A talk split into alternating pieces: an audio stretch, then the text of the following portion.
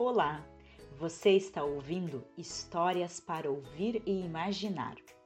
Esse projeto foi contemplado pelo edital da Secretaria Municipal de Cultura de Passo Fundo e é financiado pela Lei Federal de Emergência à Cultura, número 14017 de 2020, conhecida por Lei Aldir Blanc. Eu sou Ana Marques e narro aqui as seis histórias que compõem o projeto. Acompanhe todos os detalhes através das redes sociais do Teatro Depois da Chuva.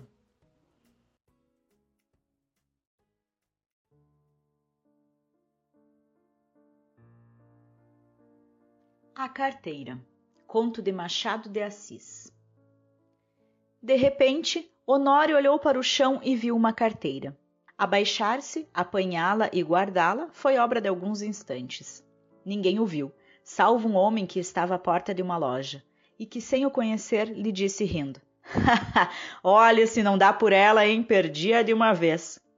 É, é verdade, concordou Honório, envergonhado. Para avaliar a oportunidade desta carteira, é preciso saber que Honório tem de pagar amanhã uma dívida, quatrocentos e tantos mil réis, e a carteira trazia o bojo recheado.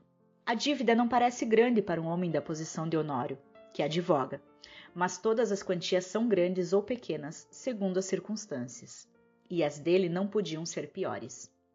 Gastos de família excessivos, a princípio por servir a parentes e depois por agradar a mulher, que vivia aborrecida de solidão.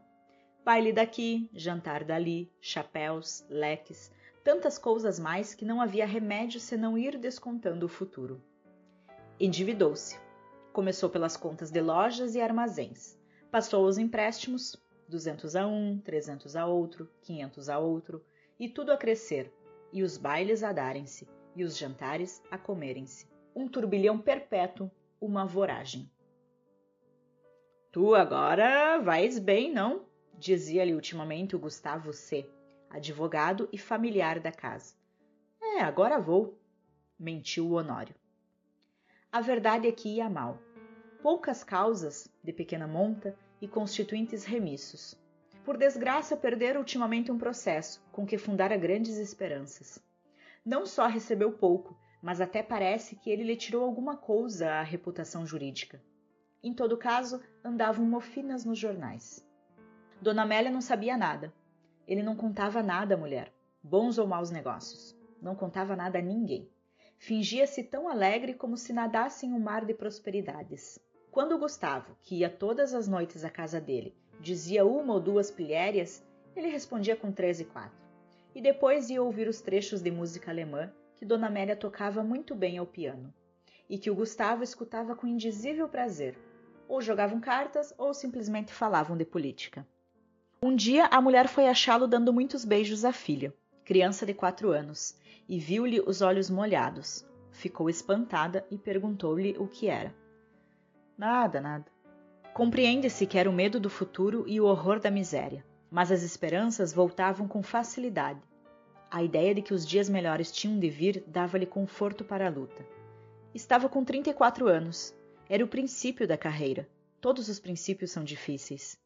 E toca a trabalhar, a esperar, a gastar, pedir fiado ou emprestado para pagar mal e a más horas. A dívida urgente de hoje são os malditos quatrocentos e tantos mil réis de carros.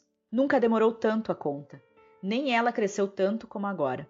E a rigor, o credor não lhe punha a faca aos peitos, mas disse-lhe hoje uma palavra azeda, com um gesto mau. E Honório quer pagar-lhe hoje mesmo. Eram cinco horas da tarde. Tinha-se lembrado de ir a um agiota, mas voltou sem ousar pedir nada. Ao enfiar pela rua da Assembleia, é que viu a carteira no chão, apanhou-a, meteu-o no bolso e foi andando.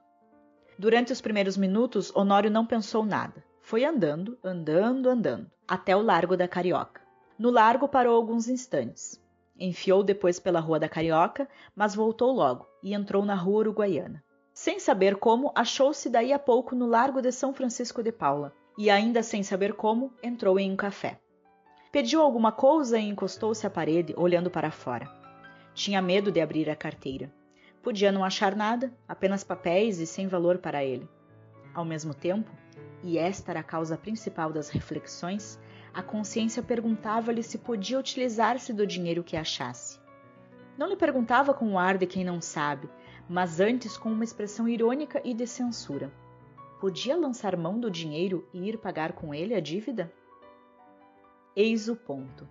A consciência acabou por lhe dizer que não podia, que devia levar a carteira à polícia ou anunciá-la, mas tão depressa acabava de lhe dizer isto, vinham os apuros da ocasião e puxavam por ele e convidavam-no a ir pagar a cocheira.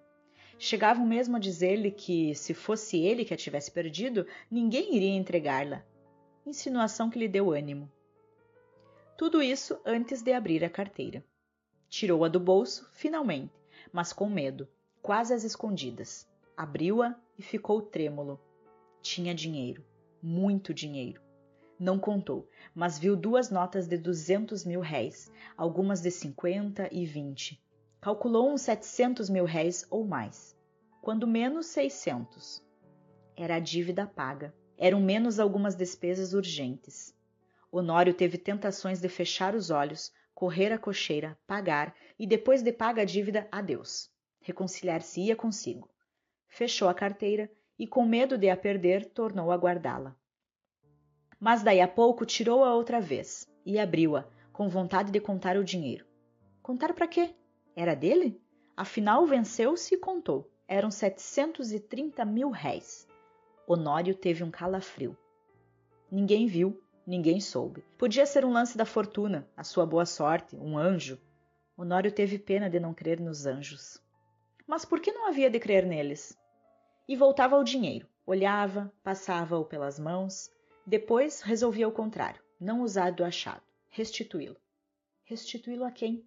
Tratou de ver se havia na carteira algum sinal. Se houver um nome, uma indicação qualquer, não posso utilizar-me do dinheiro, pensou ele. Esquadrinhou os bolsos da carteira. Achou cartas que não abriu, bilhetinhos dobrados que não leu, e por fim um cartão de visita. Leu o nome. Era do Gustavo. Mas então a carteira Examinou-o por fora e pareceu-lhe efetivamente do amigo. Voltou ao interior, achou mais dois cartões, mais três, mais cinco. Não havia dúvidas, era dele. A descoberta entristeceu-o. Não podia ficar com o dinheiro, sem praticar um ato ilícito, e naquele caso doloroso ao seu coração, porque era em dano de um amigo. Todo o castelo levantado esboroou-se, como se fosse de cartas. Bebeu a última gota de café, sem reparar que estava frio. Saiu e só então reparou que era quase noite. Caminhou para casa. Parece que a necessidade ainda lhe deu uns dois empurrões, mas ele resistiu. Paciência, disse ele consigo. Verei amanhã o que posso fazer. Chegando a casa, já ali achou o Gustavo, um pouco preocupado, e a própria dona Amélia o parecia também. Entrou rindo e perguntando ao amigo se lhe faltava alguma coisa. Nada. Nada? Por quê? Mete a mão no bolso, não te falta nada?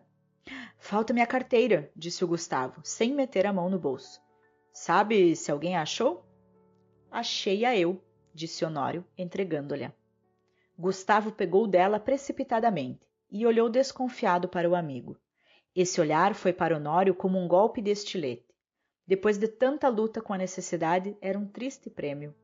Sorriu amargamente e, como o outro lhe perguntasse onde a achara, deu-lhe as explicações precisas. Mas conheceste-a? Não, achei os teus bilhetes de visita. Honório deu duas voltas e foi mudar de toilette para o jantar. Então Gustavo sacou novamente a carteira, abriu-a, foi a um dos bolsos, tirou um dos bilhetinhos que o outro não quis abrir nem ler e estendeu-o a Dona Amélia, que, ansiosa e trêmula, rasgou-o em trinta mil pedaços. Era um bilhetinho de amor.